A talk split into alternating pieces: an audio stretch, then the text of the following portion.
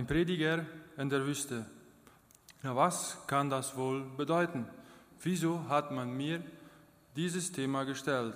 Oder bezieht sich dies auf mein Leben? Diese Fragen kamen mir in den Sinn, bevor ich den Text gelesen hatte. Was denkst du, wenn du das hörst? Genau dasselbe? Oder was für Gedanken kamen bei dir hervor? Gedanken kann man sich viele machen. Aber ob sie hilfreich sind, ist eine andere Frage. Bevor ich zum Text übergehen will, will ich eine kurze Einführung machen zu dem Markus-Evangelium. Einige Schriften sagen, dass Markus kein Jünger Jesu war. Aber immer in seiner Nähe war. Das behauptet man zumindest. Deshalb zählt es auch zu den ersten Evangelien. Das Markus-Evangelium ist das kürzeste Evangelium von den anderen Evangelien und zählt zu den drei synoptischen Evangelien. Es besteht aus 16 Kapiteln und ist für mich einfach zu verstehen. Besser gesagt, es ist kurz und bündig. Ein wichtiger Punkt ist, dass, Markus, dass das Markus-Evangelium mehr Jesus hervorhebt als die anderen. Besser gesagt, es ist Jesus zentriert. Aber wieso fängt Markus so sein Evangelium an und nicht wie Matthäus und Lukas? Nach einem nach ein Kommentar, das sagt, dass Markus es für die Heiden oder Nichtjuden geschrieben hat, hatte und daher hat es solche Struktur. Etwas einfacher, simpler und direkt erklärt. Und vielleicht deshalb ist es für Markus nicht wichtig gewesen, die Geburt von Johannes, den Täufer oder, oder Jesus zu beschreiben. Das ist meine Meinung. Und es gibt noch viel mehr Kommentare. Man könnte stundenlang darüber diskutieren, aber eins ist sicher, es ist Gottes Wort. Und das ist, was zählt.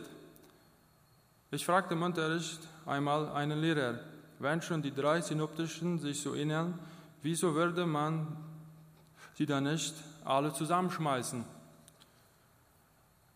Er gab mir eine Antwort von einer halben Stunde über das Ganze. Ich habe so eines gleich vergessen, aber eines ist mir sitzen geblieben, nämlich dass jeder bestimmt in einer anderen Zeit es geschrieben hat und jeder das aufgeschrieben hat, was ihm wichtig war. Und wenn man eine, und wenn man eine größere Zusammenfassung hören möchte über Markus, kann man sich das gerne nachsuchen oder man geht zur Bibelschule, also IBA. Die sind jederzeit erfreut auf neue Gesichter. Also kommen wir zum, zum Text. Der Anfang. Was soll das bedeuten? Von welchem Evangelium spricht es hier und welcher Anfang? Über dies wurde schon sehr viel spekuliert. Denn manche Ausleger bezeichnen oder beziehen den Anfang des Evangeliums auf das Wirken des Täufers bis auf die 13 ersten Verse und nicht auf Jesus, so wie man vielleicht dachte. Aber dieser Vers eröffnet auch nach Stellung und Form das ganze Buch. So ist es nicht nur ein Vers, sondern der Vers. Andere Ausleger verstehen und bezeichnen den Anfang im Sinne von Anfangsgründe oder Grundlegung. Es ist sozusagen der Beginn einer, einer grandiosen Ära, in der wir heute noch profitieren, denn Jesus ist immer bei uns. Im zweiten Vers werden Sätze aus Jesaja zitiert, der in seiner Zeit viel von Jesus sprach, nur halt in anderen Worten. Es ist für mich eine schöne Aktion Johannes, der, äh, was er hier macht. Er bereitet nämlich für Jesus den Weg vor und Jesus kann so weitermachen. Es ist genau, wenn einer die Einleitung für die Predigt macht. Die Hörer wissen bei der Predigt schon, worum es geht. Und genau dies machte Johannes. er bereitete alles vor. Viele Mal will keiner diese Arbeit machen, denn wer will was anfangen und nachher nichts davon haben? Bestimmt keiner. Es sei denn, du machst es aus Freude und zu Ehre Gottes. Dann ja. Aber wer will schon, dass nur von einem anderen redet, dass man nur von einem anderen redet und nicht von einem selbst? Gott möge uns dabei helfen, richtig in dieser, in dieser, in dieser Situation zu handeln. Weiter im dritten Vers heißt es, es ist eine Stimme eines Predigers. Wie im vorigen Vers ich schon betonte, dass der, der die Einleitung bringt, auch ein Prediger ist, denn er bereitet die Herzen vor. Und, als ich darüber nachdachte, kam mir in den Sinn, wenn Johannes also den Weg vorbereitet für Jesus, was sind wir denn? Sind wir denn nicht genauso wie Johannes dazu beauftragt, andere Menschen von Jesus zu erzählen? Und Jesus kehrt in, in ihr Herzen ein. Wir als Christen sind dazu beauftragt, anderen Menschen von Jesus zu erzählen. Und wollen wir es auch tun, und wir wollen es auch tun, denn wir sind auch Prediger, wenn wir von Jesus erzählen. Machen wir das auch? Mach ich es? Und machst du es? Kommen wir also zu den vierten, zu den Versen 4 bis 6. In diesen Versen wird Johannes der Täufer beschrieben, was er tat, was er bewirkte und wie er gekleidet war. Was für ein krasser Typ muss er gewesen sein. Denn so wie er, äh, stellt euch mal einmal vor, einen Mann vor, besser gesagt ein Prediger, der so gekleidet ist und solches Essen zu sich nimmt. Nach einem Kommentar handelt es sich um einen Wüstenprediger Gottes und ist Elia ähnlich, denn er hatte die gleich, auch die gleichen Merkmale. Wenn sich heute so ein Prediger verhalten würde, würden alle sagen, was dort für einer? Und spekulieren. Ich weiß nicht, aber Johannes muss ganz schön krass ausgesehen haben und interessant. Und, stell, und ich stelle mir vor, wenn er zu den Leuten gesprochen hat, das wird gesessen haben.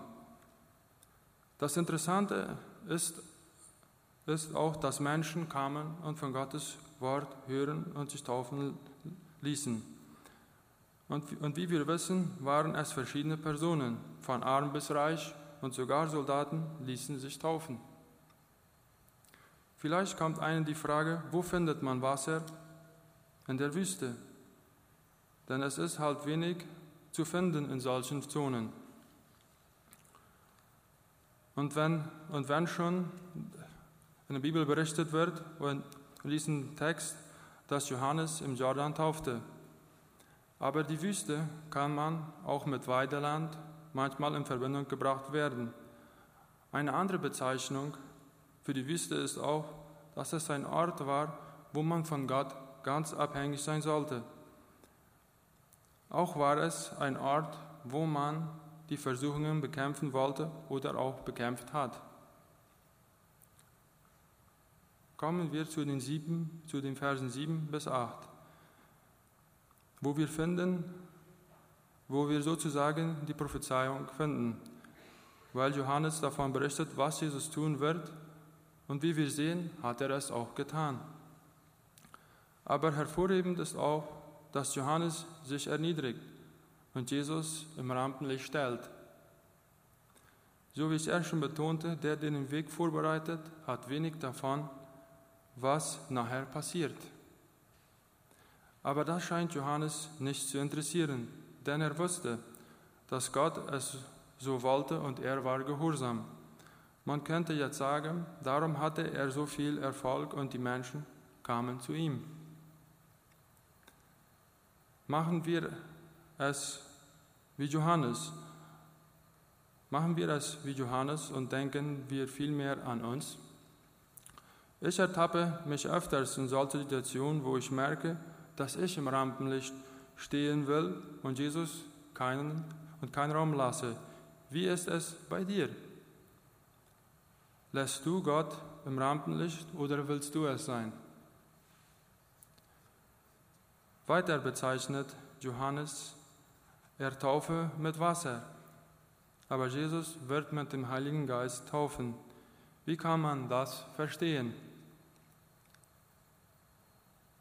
Ich denke, es ist ganz einfach, denn zuerst suchen wir Jesus, er befreit uns von unserer Schuld und wir sind treu. Danach lassen wir uns von einem Diener Gottes, in unserem Fall würden es die Pastoren Gottes sein. Nach Josephus, einem Verfasser, ist die Taufe nur Heiligung des Leibes und, und dient nicht als Zeichen der Buße zur Vergebung der Sünden. Vielmehr sühnt bereits das gerechte Leben. Aus dieses kann man nehmen, und die meisten wissen es auch, dass die Taufe ein Glaubensschritt ist.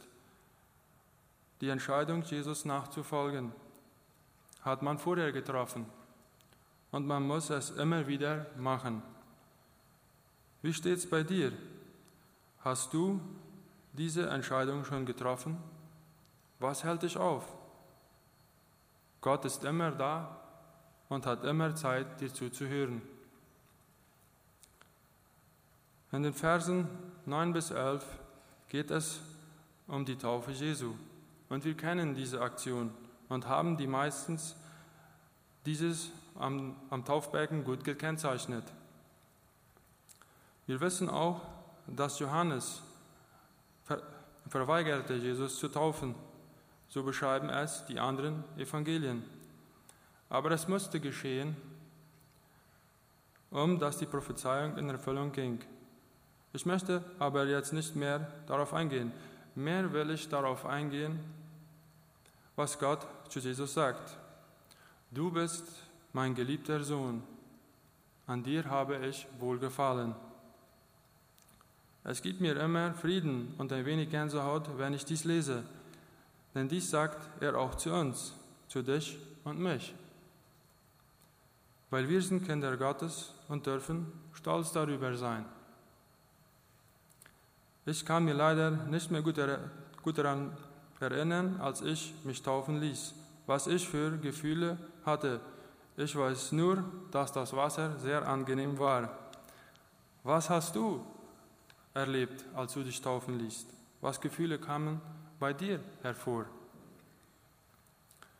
Wir müssen uns einmal vorstellen, Jesus lässt sich taufen, der Himmel macht sich auf und eine donnernde Stimme ertönt. Und du stehst mit offenem Mund da und begreifst nicht, was hier gerade geschieht. Einfach ein unfassbarer Moment muss das gewesen sein.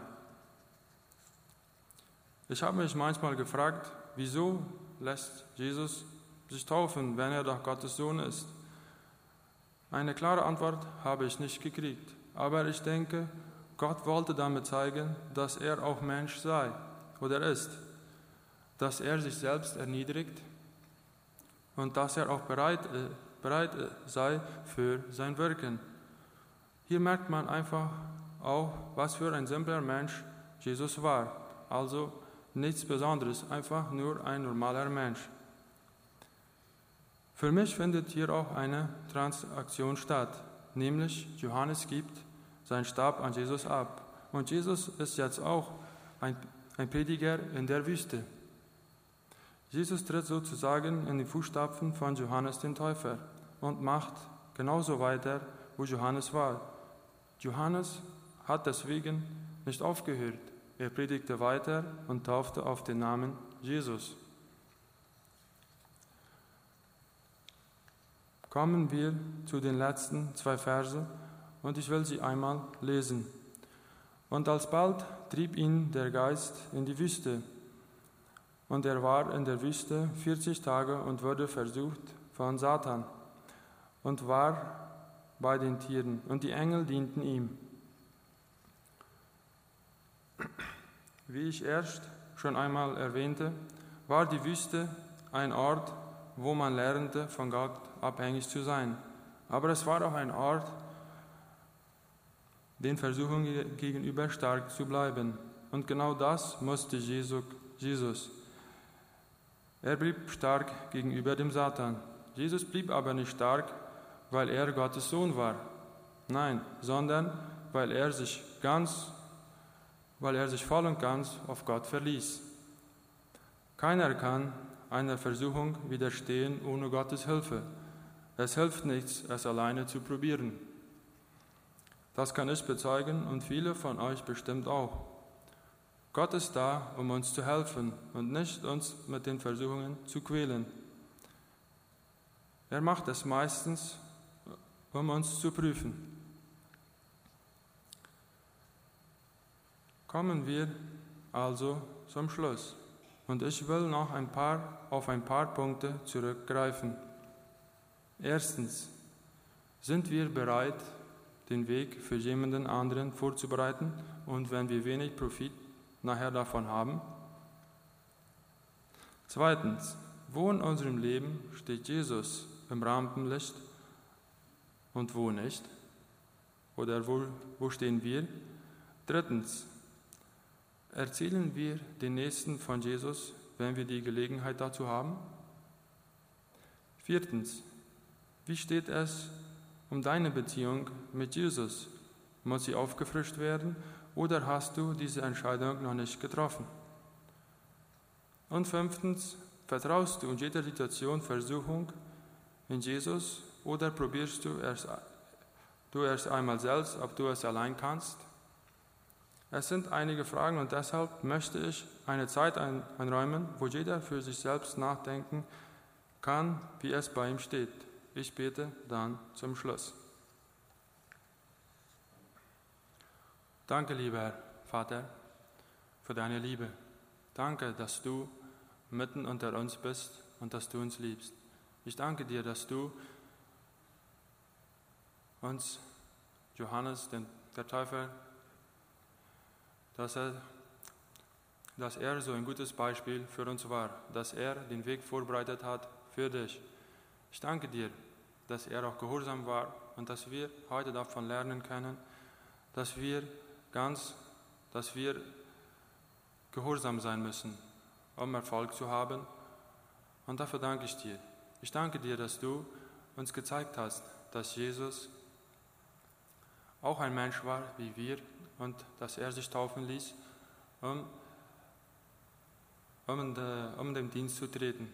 Ich danke dafür, dass du uns auch zeigst, dass er auch Versuchungen hatte und dass er stark blieb, weil er ganz und voll auf dich vertraute. Vater, ich bitte dich, dass wir können dies mitnehmen, dass wir können immer wieder mehr auf dich vertrauen und jeden Tag neu es auch suchen zu deiner, deiner Nähe, aber auch wenn wir die Gelegenheit haben, an den, den Nächsten von dich zu erzählen, dass wir das auch machen. Ich bitte dich, dass du mögest mit jedem Einzelnen sein, mit jedem von uns, mögest du und segnen, aber ja, dass wir können, ein Licht sein können, Licht und Salz für, für unser Umfeld hier. Darum bitte ich dich. Vater, segne noch diesen weiteren Sonntag.